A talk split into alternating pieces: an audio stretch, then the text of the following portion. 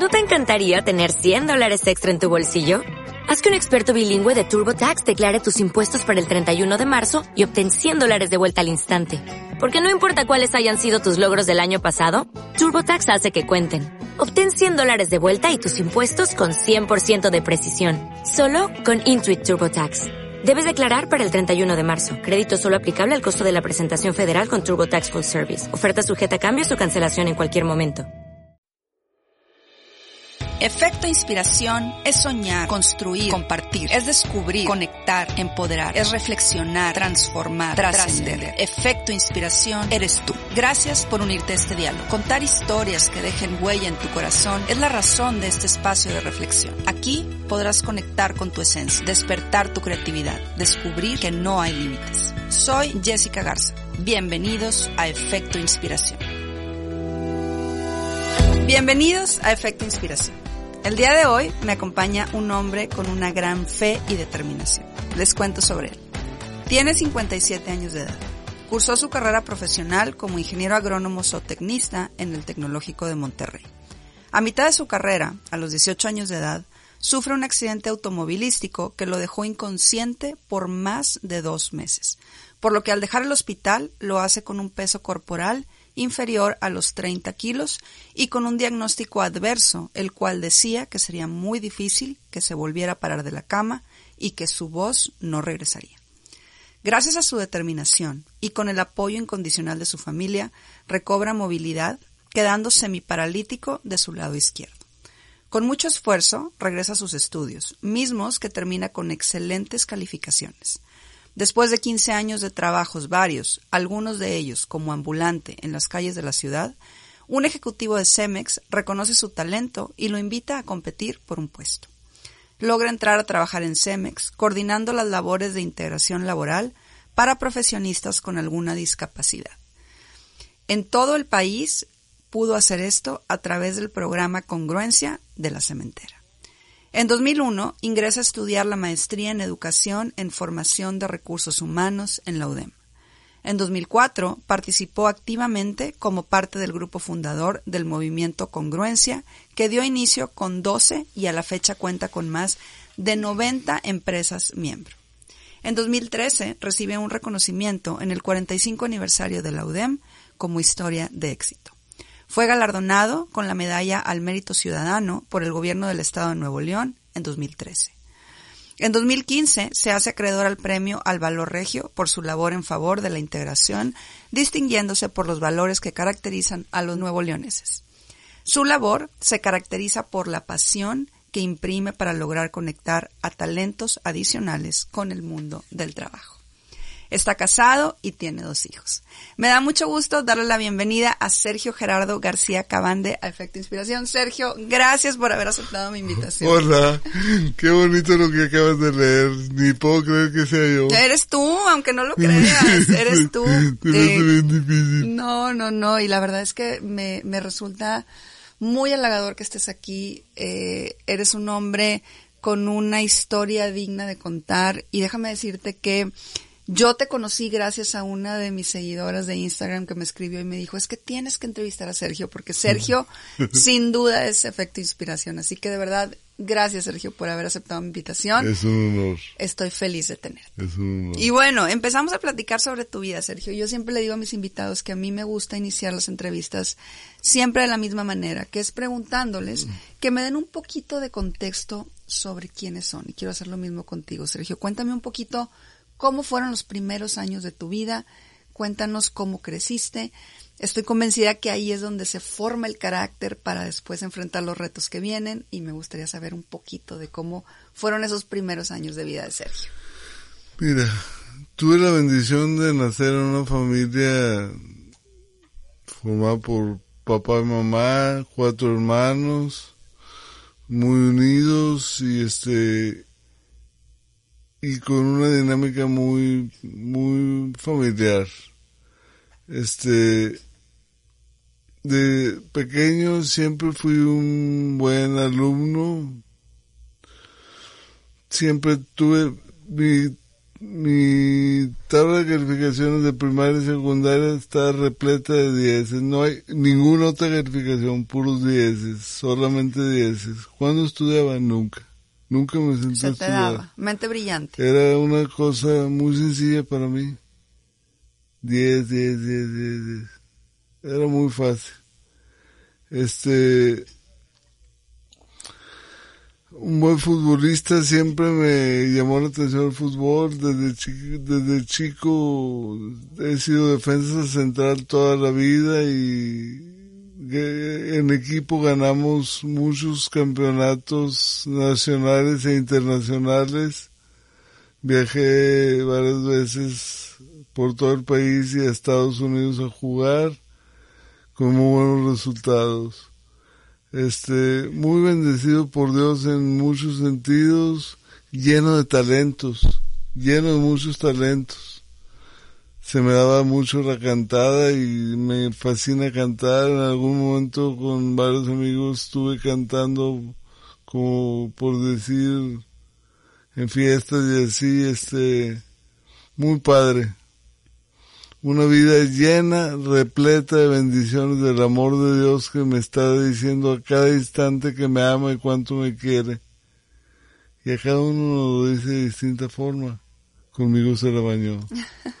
Y me encanta, me encanta poder ver eh, y poder sentir en tus palabras esa fe que tú tienes, Sergio, porque es algo que te caracteriza. Eres un hombre eh, con una confianza infinita en Dios.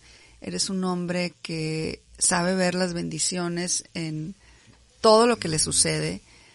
Tanto así que eh, en el en el en 1982, sí, tu vida cambia drásticamente y tú en tu semblanza que me mandas dices que Dios te tenía preparada una gran bendición y que como todas las bendiciones venía envuelta en una dificultad. Platícame qué sucede en 1982 y ahorita hablamos de, de la parte de la bendición, pero primero cuéntanos qué sucedió. Yo no tengo el contexto exacto de qué fue lo que pasó. Yo, yo ese día no lo viví. Me lo han contado muchas personas de muy distintas formas. Ok.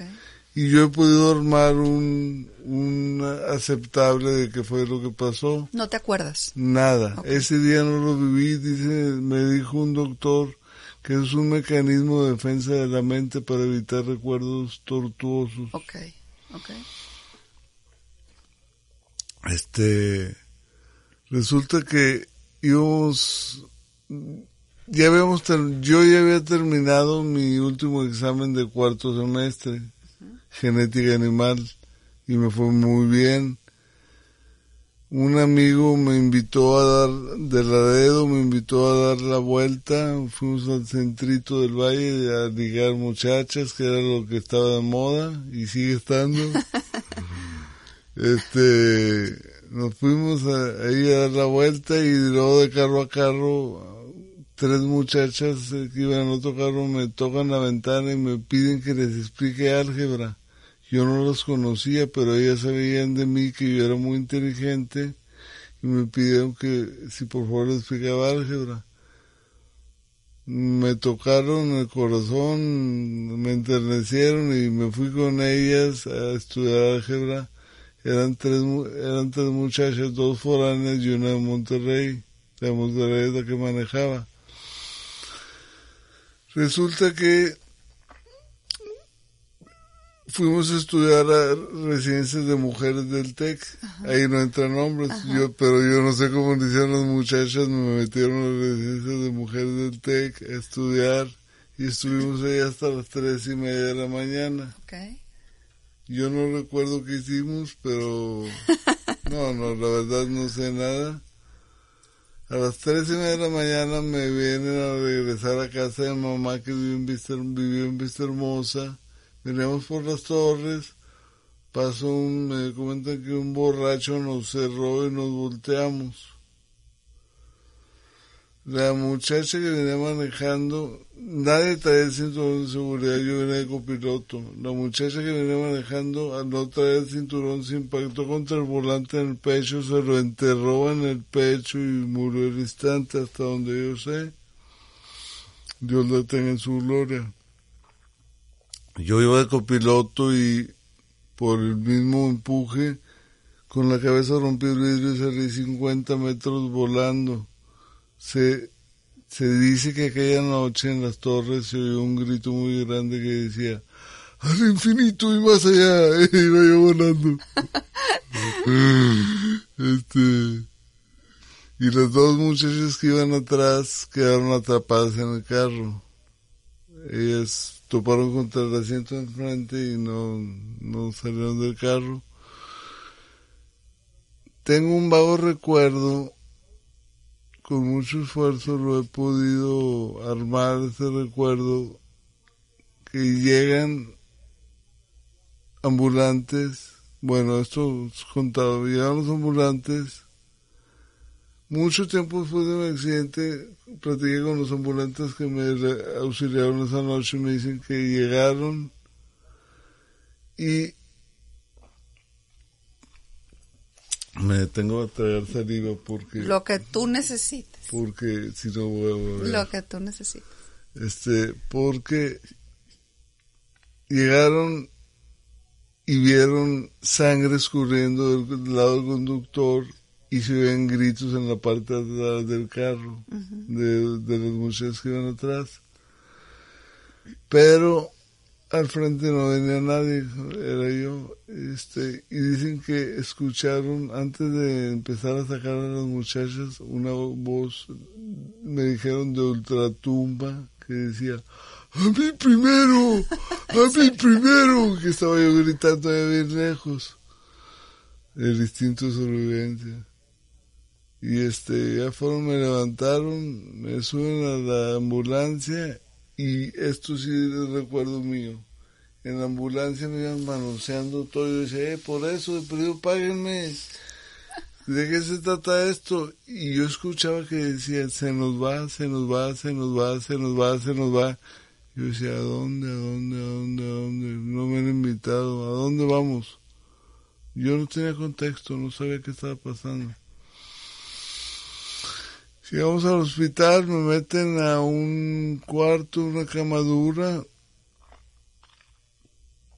y este llegan personas también a ocultarme, a manosearme así, yo no sabía qué estaba pasando. Y de repente oigo un ruido muy fuerte, mi papá que paz descanse era médico y él como médico pues entró al hospital sin... Claro.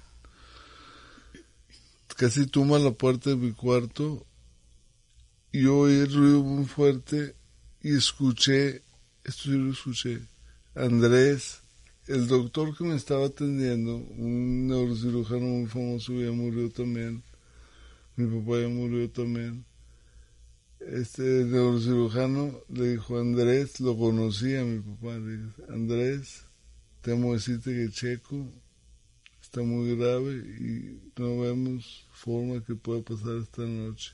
Avísale a tu familia. Mi papá fue, me agarró de las greñas, me dio un beso, sentí sus lágrimas en mis mejillas, porque me escurrió. Me dijo, Checo, no te vayas, te queremos mucho. Por favor, no te vayas. Me dejó y fue, revisó a la familia. Cuando le dijo a la familia esto, mamá dijo, mi madre, no se vaya a ningún lado, aquí se queda. Y mamá se puso, no había celulares, se puso a hablarle a muchos doctores y hospitales a ver quién me puede recibir y otra opinión. Resulta que la última opción, la última, última, última opción que tenía era el Seguro Social. Y como en ningún lugar me querían recibir el Seguro Social, le contestó una doctora que hablaba así y que resultó ser pariente de mamá, la doctora Nazarena Dieck, mamá Escabande, la doctora Dieck.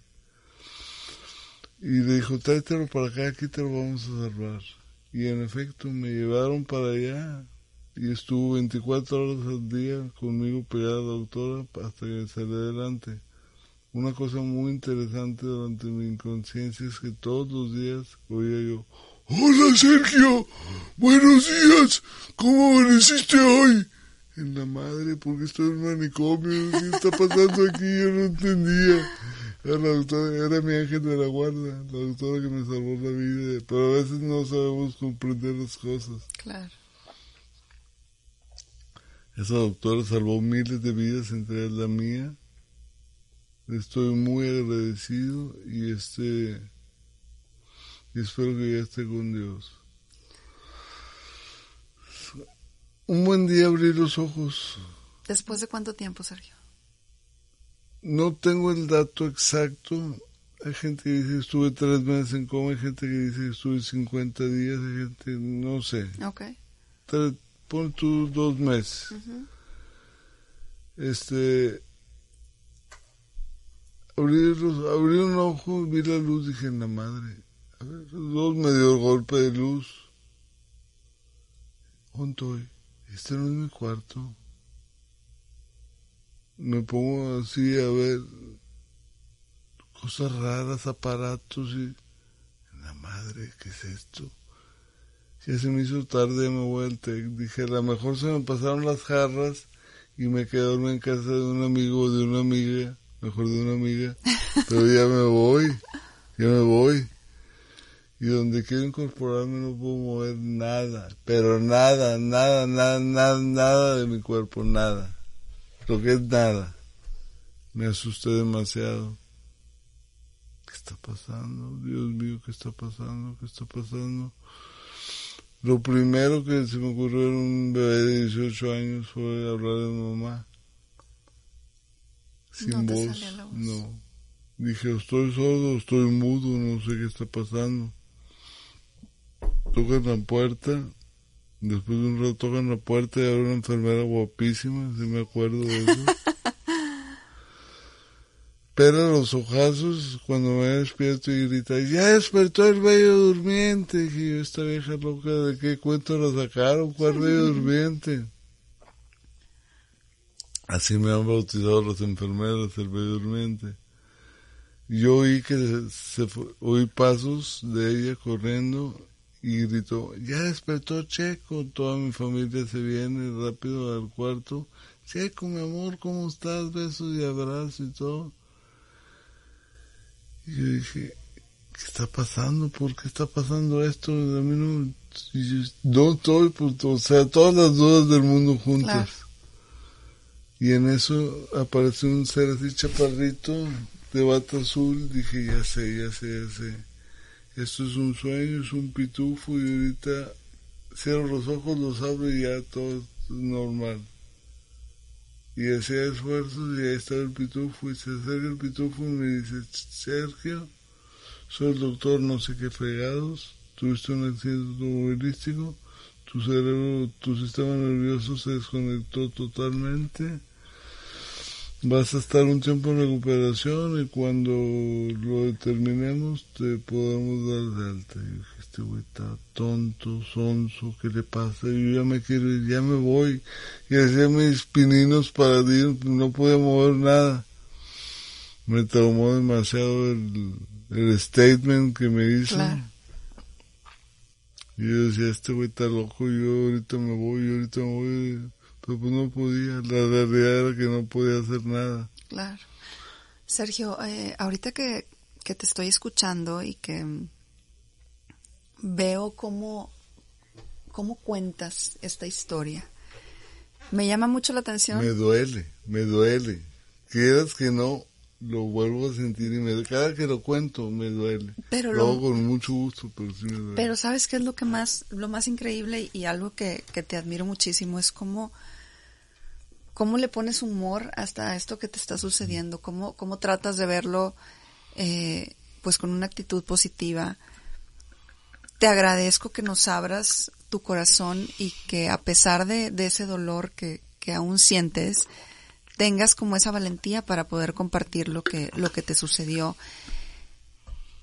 Y estoy tratando como de imaginarme, ahorita que me, que me cuentas, estoy tratando de imaginarte en esa cama, estoy tratando de imaginar a tu familia, a los doctores.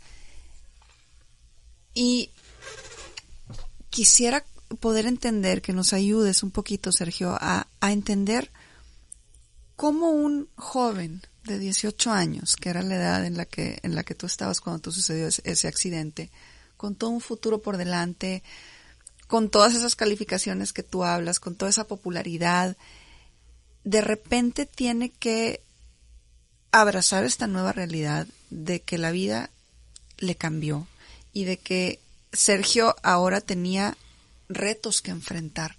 Cuéntame un poquito cómo, cómo fue ese proceso, tanto físico, que, debió haber sido muy importante, pero principalmente mental y emocional. ¿Cómo, cómo logras, una vez que ya eh, sales del hospital, empezar como a decir, tengo que abrazar esta realidad y, y sobreponerte y, y lograr lo que, lo que hoy has logrado? Porque según leíamos en, ahorita en tu, en tu semblanza, tu pronóstico era que no ibas a volver a hablar, que no te ibas a parar de la cama, estabas a punto de morir. Platícame un poquito como tu proceso emocional, tu proceso mental, un poco tu proceso físico de, cómo fue esta evolución para un joven de 18 años. Acabas de tocar un punto bien interesante. Yo tenía dos opciones. Ya dijo el doctor que me, que me amolé, por no decir una mala palabra. Y pues ya, así va a ser mi vida. Porque ya dijo el doctor. Y otra era decir, ¿sabes qué? Eso piensa él. Yo le voy a demostrar que no es así. Yo, una vez, ya que yo me desperté del hospital, yo tenía la manía todo el santo día, todo el día, estaba diciendo a la gente, me tocaba el pecho, tronaba los dedos, pero súper despacito, porque mis movimientos eran muy lentos. Quería decir, ya me quiero largar de aquí, ya me quiero largar de, a todo, al barrendero, a todo mundo que entraba o salía de mi cuarto, yo le decía, ya me quiero ir de aquí. Un día, mi mamá, que era muy inteligente, algo tuvo que sacar de mí. este entendió que yo me quería ir y ella fue quien hizo las gestiones para que saliera del hospital. Un buen día mientras yo estaba haciendo mis berrinches en la cama, entra el doctor y le hago, pero súper despacito, si ya me quiere, ya me quiere, se ataca de risa y me dice, ¿a dónde quiere el muñeco? Me da tanto coraje que me dijera muñeco. Estamos acostumbrados a hablarle y a tratar a gente con alguna discapacidad como si fuéramos pobrecitos. Pues no, no somos pobres. Somos igual que tú, güey. No es que creemos que al hablarles con, ay, hola, mi amorcito, ¿cómo estás? Ya estamos suavizando la situación. Eso no es cierto. El lenguaje es bien importante cuando hablas con alguien con discapacidad, debe ser igual que con cualquier otro. ¿Qué huele, güey? Así, normal. Me decía, ¿a dónde quiere el muñeco? Me da mucho coraje, yo le hacía con la mano así. Yo corrí, yo corría mucho todo el tiempo. A correr. Se atacó de risa, sarcásticamente, y me dice, entienda un muñequito no vas a volver a pararte nunca de tu cama y tu voz no va a regresar, tal vez jamás. Si acaso vas a emitir sonidos guturales. Se me quedó mucho esa palabra que me dijo. Ay. Me dio tanto coraje y dije, mira, güey, yo lo dije con la mente porque no hablaba, dije, serás el mejor doctor del mundo y de medicina sabrás mucho, pero de Sergio García tú no sabes nada. Y yo te voy a demostrar un día que sí se puede. Ya estando en mi casa un día, me fui al hospital de zona, caminando, corriendo. Pregunté por el doctor. Me senté seis horas a esperar lo que terminara su turno. Y cuando salió me lo paré enfrente y dije, ¿qué hubo, güey? ¿Cómo estás? Claro, con la voz así. Me dice, ¿quién eres? Sergio García. Vine a decirte que nada es imposible, que eres un pen... ¿Y qué te dijo Sergio? Se asustó. ¿Pero qué estás? ¿Cómo te vienes? Y dije, vine de mi casa caminando y corriendo. No vas a decirte eso. Muchas gracias. Lo que me dijiste a mí no se lo vuelvas a decir a nadie porque a otros sí lo matas. Ya se murió el doctor. Wow. Pero, pero fíjate qué interesante cómo eso de alguna manera te dio esa, esa Ah, sí. eh, como esa fortaleza de decir, le voy a demostrar que no. Y me encanta eh, que se lo hayas dicho, que se lo hayas demostrado, pero me quiero imaginar que, que tu proceso para lograrlo debió haber sido complicado, ¿no? Bastante. ¿Cómo, ¿Cómo fue ese proceso para, para después poder pararte con enfrente del doctor y decir, lo logré? No te sé explicar en qué consiste el proceso, pero sí te sé decir algunos tips.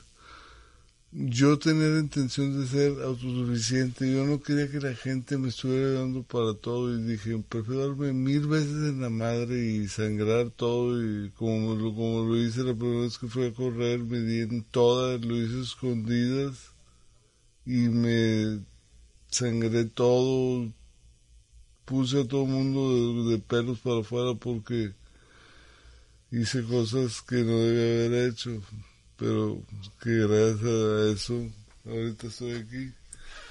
Este tuve momentos muy difíciles en, en decidir si hacía o no hacía algo que me habían dicho que no que no iba a poder. Pero mi fe en Dios, mi fe en mí mismo y mis ganas de salir adelante me hicieron so- sobreponerme. El apoyo de mi familia fue fundamental en aquellos entonces, como lo sigue siendo ahora con mi esposa y mis hijos. El apoyo de ellos es siempre importantísimo.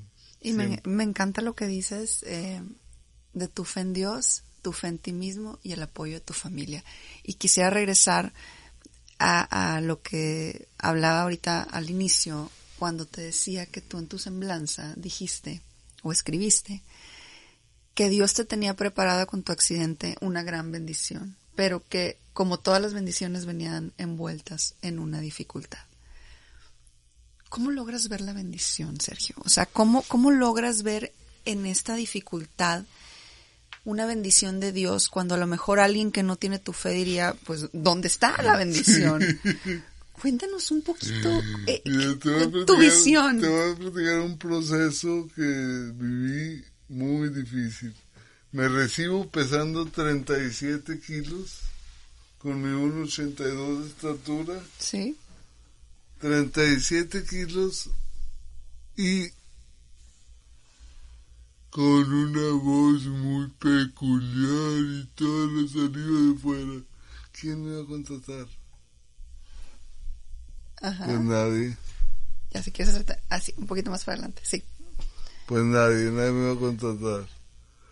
Fui a todos los lugares que pude con mis ridículums y llevé mis ridículums y en muchos lugares me decían, aquí no queremos gente como tú, vuélvete al hospital.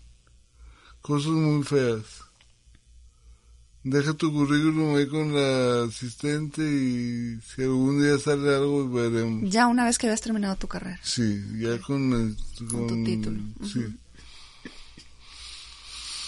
Este, llego muy decepcionado al Teca Centrales, no, a la carreta, me siento en una banca de afuera y me pongo a decir, oye, güey, ¿qué te hice yo? Peleándome con Dios. ¿Qué te hice yo? ¿Por qué me hiciste esto a mí? ¿Qué quieres conmigo? Yo tenía una vida perfecta y mira la basura que soy ahora. ¿Por qué me haces esto a mí? ¿Qué quieres?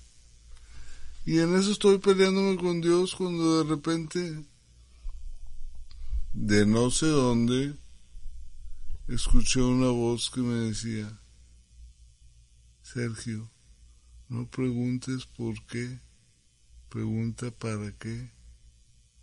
Dije, ah, cabrón, ¿para qué? Pues sí es cierto, pero estoy bien, güey, no entiendo ni por qué ni para qué. Mándame una señal porque no, no, no entiendo, por favor, estaba yo bien desesperado. Ni dos segundos pasaron de que eso dije, cuando se acerca un amigo me dice, hey, ¿qué onda? Tupa, me dice Tupa. ¿Qué onda, Tupa? ¿Qué pasó, güey? Oye, yo he visto cómo la gente te rechaza y todo, ganas que le eche. un rollo. Y, y luego, ¿qué quiere? Dice, no, es que mi papá produce nuez en Chihuahua y la exporta toda. Le quiero pedir que te mande 100 kilos para ayudarte. En ese instante dije, te voy a baboso. ¿Para qué quiero 100 kilos de nuez? Pero algo en mí me dijo, pues agárralos. No, mándalos. Los mandó. Cuando llegó a mi casa, ahora quedo con tanta nuez, me dice mi hermana, Checo, ahorita en Navidad todas las señoras andan buscando buena nuez. A mano, perder 100 kilos de nuez. Ese es un trabajito bien tardado y bien tedioso. Mm, saqué corazón de nuez, me fui con bolsitas de un kilo, puse, ya manejaba yo, puse el carro en Humberto Lobo afuera de Soriana y este hice un letrero grandotote, tamaño cajuela que decía corazón de nuez por kilo 550 para que nadie me preguntara nada porque iba a asustarlos a todos. Y con la baba caída, ¿quién le va a comprar alimentos en la calle a un señor que se le cae la baba? Pues nadie, ¿verdad? Claro. Un día, dos días, con la mano arriba con el kilo y nadie se paraba, nadie se paraba. El quinto día se paró una señora. ¿Qué es? Y dije, a ser rusa, alemana, checoslovaca, o no trajo sus lentes, pues no sabe leer. Con la mano le, le señalé el letrero. Ah, gracias. Se fue muy ofendida porque no le dije. Cuatro o cinco señores igual. Cuando llegó a la sexta señora dije, pues voy a tener que hablar. Agarré mi libro de mercadotecnia agrícola y busqué la sección cómo venderle nuez a una vaca. Sergio. Y para vendernos una vaca tienes que hablar, pues voy a hablar. Se para la sexta señora y me hace, hola abuelito, una señora muy simpática. Y le hago, mmm. Dice, ¿cómo? ¿Qué es? Dije, con voz del estómago para no babear, dije, no es. Dice, ¿ya cómo? Me arrepentó la señora. Es, me dio mucha risa y como está muy fácil el precio, 550, le hice con la mano así, con los dedos tendidos, cinco y medio, cinco y medio, cinco y medio. Me dice, ah, también das clases de karate y eso ya me dio mucha risa, me dio mucha, mucha risa. Agarré el kilo, se lo puse en el asiento y le dije, lléveselo con usted, voy a hacer la cruz. ¿Estás loco? ¿Cuánto te debo? Pues loco, loco se lo debo. Estoy hablando buscando para que me pague. a partir de ese kilo vendí tres toneladas y media ese año. Año me refiero a tres meses. La nuez se vende en octubre, noviembre y diciembre. Es el fuerte. Ajá. Ese año, tres meses vendí 12 toneladas. Wow. No, tres toneladas y me llegué a vender 12 toneladas en otros años. Pero ese año vendí tres toneladas y media. Y de ahí me agarré más de 15 años vendiendo nuez todos los años, pero únicamente octubre, noviembre y diciembre. Los demás meses, como nadie me quería contratar, lavé coches, vendí periódicos, repartí leche, volé zapatos. Hubo ocasión que canté en el camión para sacar dinero para comprar un litro de leche para mis hijos. Qué fuerte, Sergio. Y, y corrígeme si estoy mal. En, esta señal que, Dios te manda cuando te dicen no busques el por qué, sino el para qué. ¿Ese para qué fue para tomar de bandera la inclusión laboral? ¿O, o cuál fue el para qué? El para qué fue, lo acabas de mencionar, pero no fue así como que ya es inclusión, no. Fue para que empezara a descubrir yo las dificultades que un profesionista podía tener con esta situación. No fue una, una puerta abierta a la inclusión laboral. Fue un, órale, por aquí está para que tú descubras lo que, ¿Y qué, qué descubriste en esta, en estas dificultades que tú nos platicas donde, donde dices que la gente te rechazaba, ahorita fuera del aire, Eh, también me platicabas eh, que ahorita estás en, en The Shopper y, y, de repente hay crueldad con, con la gente eh, cuando hablas o cuando te ve. ¿Qué has descubierto? ¿Qué nos falta? ¿Cómo está ese proceso tan, o, o más, más bien no ese proceso, sino eh, ese mundo de eh, la falta de inclusión laboral para las personas con discapacidad? ¿Qué has encontrado, Sergio?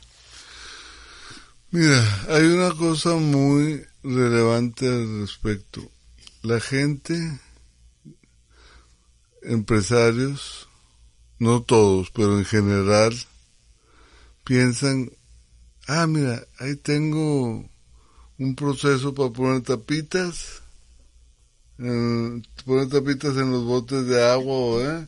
y eso que lo hagan las personas con discapacidad, y ya incluí, ya soy inclusivo. No, señor Incluir es incluir en todo lo que es la empresa, en todo, en todo, en todo, no poner tapitas y ya. Ahí tengo unos empleados ciegos metiendo papeles en unos sobres. Eso no es incluir. Incluir es incluir, como dice la palabra, totalmente dentro de la empresa, políticas, objetivos, todo, todo.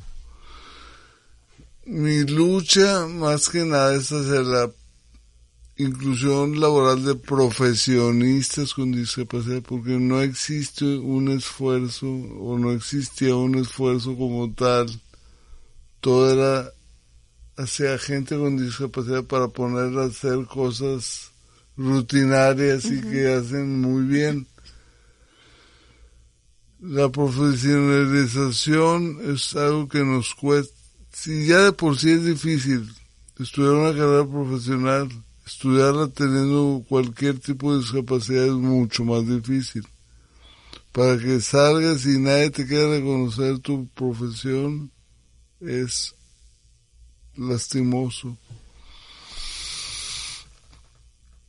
Este, hubo ocasiones en que me decían, mira, aquí no me importa lo que tú estudiaste, tú eres una persona con discapacidad y te estoy haciendo el favor de contratarte pues llévate tu favor allá muy lejos porque yo no quiero favores así.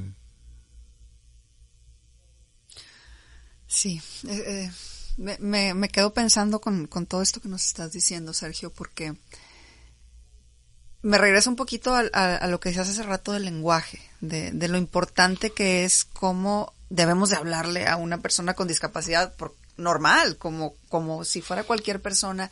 Y lo conecto con esto que estás diciendo de de que te estoy haciendo un favor y me, me llama mucho la atención todo esto que dices porque sabemos de tu capacidad, eh, sabemos que eres una persona que piensa, que actúa, que ha demostrado que tiene una voluntad impresionante y muchas veces nos dejamos llevar solamente por lo que vemos físicamente, pero no nos damos el tiempo de ver qué hay adentro, de ver qué hay en el corazón, de ver qué hay en la mente y de ver cuál es la capacidad intelectual y que la persona con discapacidad puede competir por cualquier puesto, ¿no? Eh, Así es.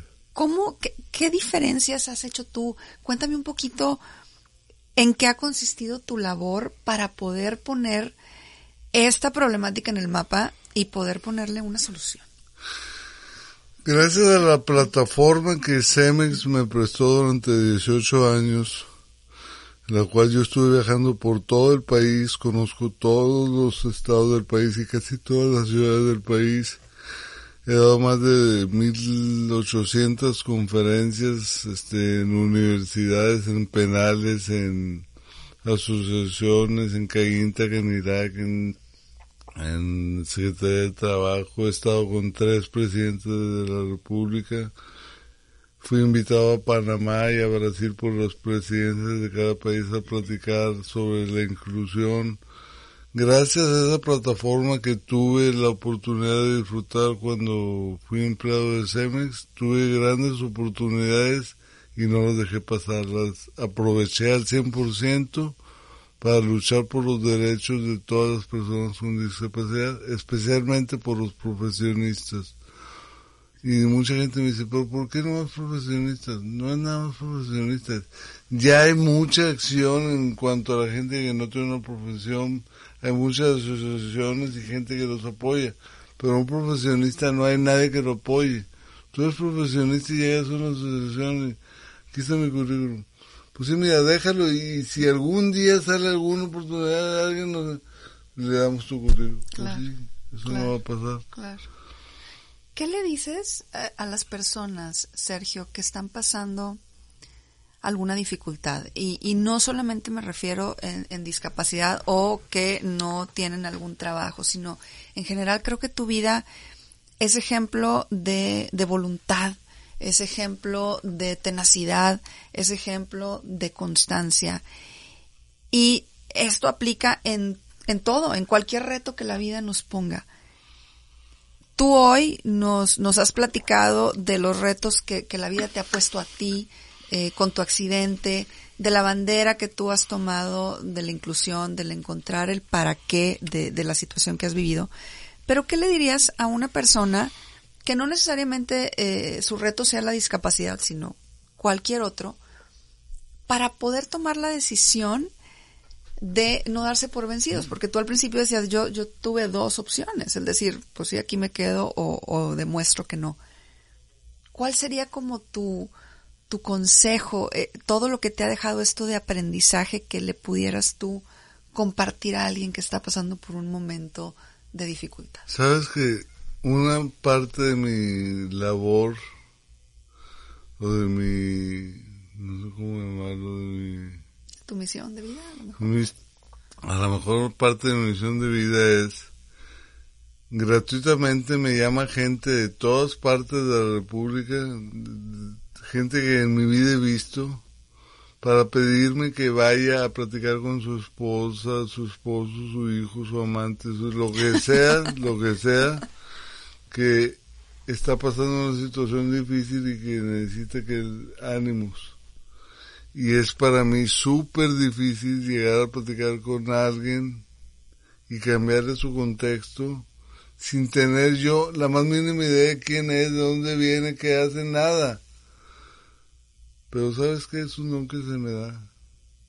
Luego siempre me sale súper bien. Oye, ven a platicar con mi hijo que te- está en las drogas y... Señora, pero ándale por favor. Pues ahí voy. Yo no sé cómo le hago. No sé qué. Yo sí sé cómo le haces. No sé Yo creo que tienes un ángel muy grande en el cielo que te ilumina. Yo creo que tienes una, una chispa, Sergio, muy particular, que yo, yo no la había visto eh, antes en, en, y, he llevado a cabo varias entrevistas y te lo digo de corazón, tienes una chispa que das alegría, que eh, lo que tú transmites es alegría por vivir, lo que tú transmites es, es felicidad y creo que, que eso es lo que hace que se te dé, como dices tú.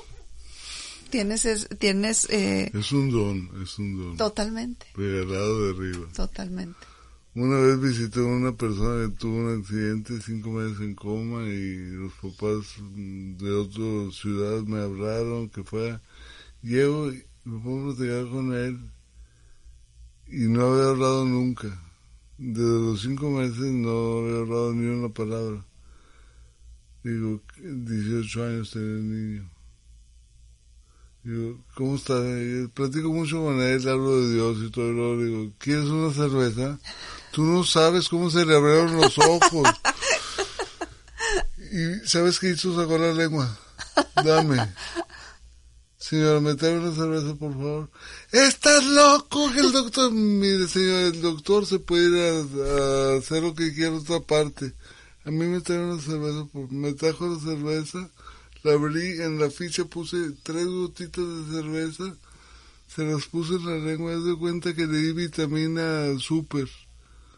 El chavo cambió totalmente, pero totalmente su mood.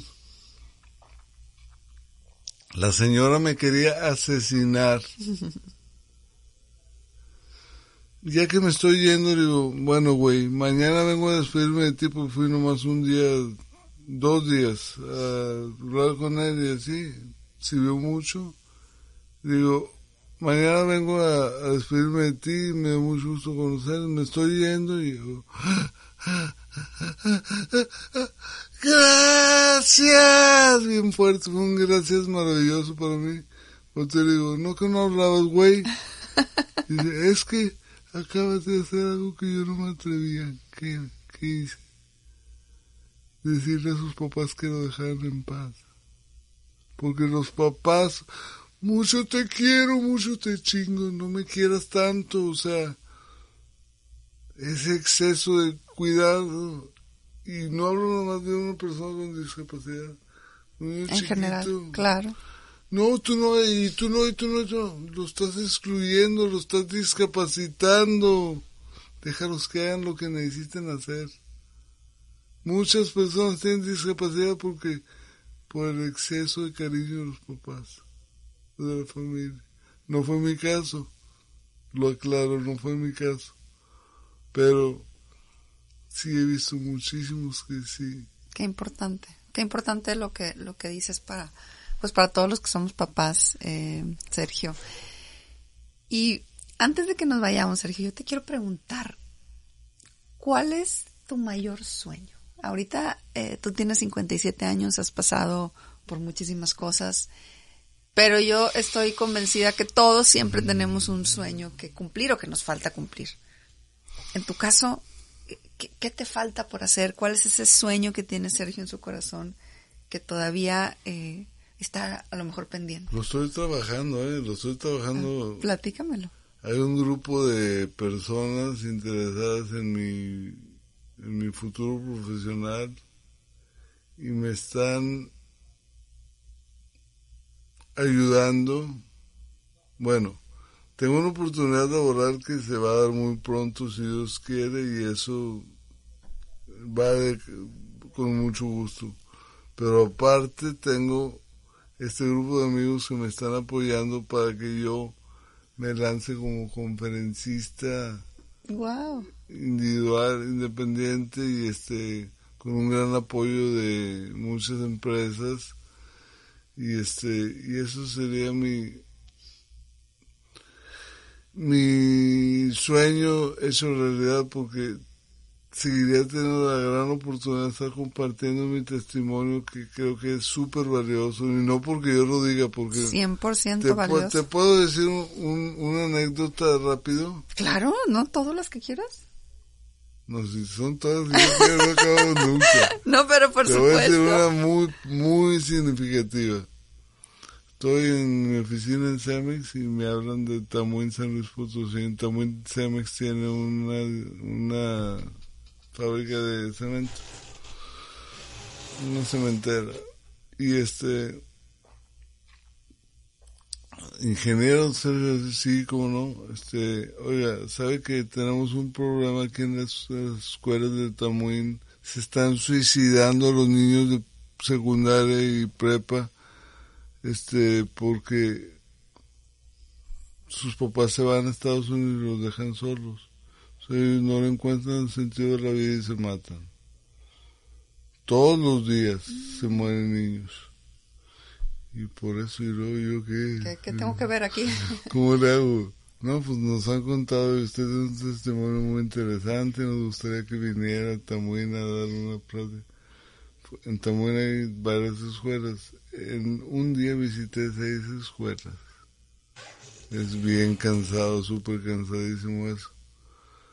Pero lo más interesante y la recompensa más grande que he tenido es que después de cada conferencia llegaban jovencitos de 14 a 18 años, me agarraban de la mano del brazo, me daban un abrazo, hasta un beso me daban, me decían, acabas de salvar mi vida. Yo hoy tenía pensado suicidarme. Con lo que me acabas de decir, me daban motivos para seguir vivo. Wow, Sergio. Eso para mí no tiene precio ni valor. No, qué hermoso regalo. No tiene precio. Me está diciendo Dios de otra forma que me ama demasiado. Ahí está la bendición. Y que necesito seguir haciéndolo. por eso quiero seguir haciéndolo. Wow. Ahí está la bendición. Porque sé que es valioso. No porque yo lo diga, porque me lo ha dicho mucha gente. Bueno, yo te voy a comprometer aquí con toda la gente que nos está viendo. Cuando des tu primer conferencia ya así como, como independiente en este, nos invitas. Ya muchas. Pero ya con, con esta nueva plataforma, con, este nuevo apoyo, nos invitas, por favor. Ok, ok, con muchísimo y la semana pasada fui a la Universidad Carolina. Ay, con mi amigo Manuel. De Manuel, sí, y me fue. Excelente. Increíble. Me mandó los videos y todo. Te los mandé. No, mira. Te los mandé. Ay, los voy a checar. Me los mandas por WhatsApp. Ahorita los voy a ver. Hay un video que mandan de una niña chiquita y dice, y lo que más me gustó fue la conferencia de Sergio. Fue el mejor de todo. Claro, claro. Cuando uno habla del corazón y cuando uno habla como lo haces tú, con, con esta alegría, con esta convicción, salen estas cosas. ¿Otra anécdota rápido? Dígame, otra anécdota. Dígame, me. Mm, dígame, dime. me. Este, estoy en, igual en Cemex, en mi oficina Sergio decía así, saludos de, de gobierno de San Luis Potosí, de parte de Marcelo de los Santos. Este, va a haber un evento de premiación a las empresas incluyentes, hemos oído hablar de ti, me gustaría que vinieras a decir unas palabras al evento en nombre de, gobierno y con la presentación de Cemex y tal. Pues mira, yo encantado de la vida, mándame una invitación formal por correo electrónico, este, para verlo con mi jefe y que no haya obstrucción. La verdad en Semex me dan permiso de dar las conferencias que yo quisiera. Bien padre, eso me encantó en. Total, me mandan el correo, voy con mi jefe y ya, perfecto, ellos pagan todo, sí, ellos pagan todo, ok, perfecto. Me hablan Oye, ¿qué pasó ya? Ya quedó. Bueno, mira, este, mándanos por escrito lo que vas a decir y para revisar. Dije, espérame, espérame. Yo no te puedo mandar por escrito nada. Yo necesito pararme y ver a la gente y saber qué voy a decir. Eso no es de, yo no escribo nada. Es que es un requisito. Le dije, pues búscate otro porque yo no puedo hacer eso. Déjame ver. Ya más tarde me ¿Sabes qué? Sí, vente. Ok. Llego al aeropuerto y está Marcelo Los Santos esperándome el aeropuerto. Sergio, ¿qué tal? ¿Cómo estás? Oye, este, ya traes el escrito. Yo no dije nada, pero balbuceé.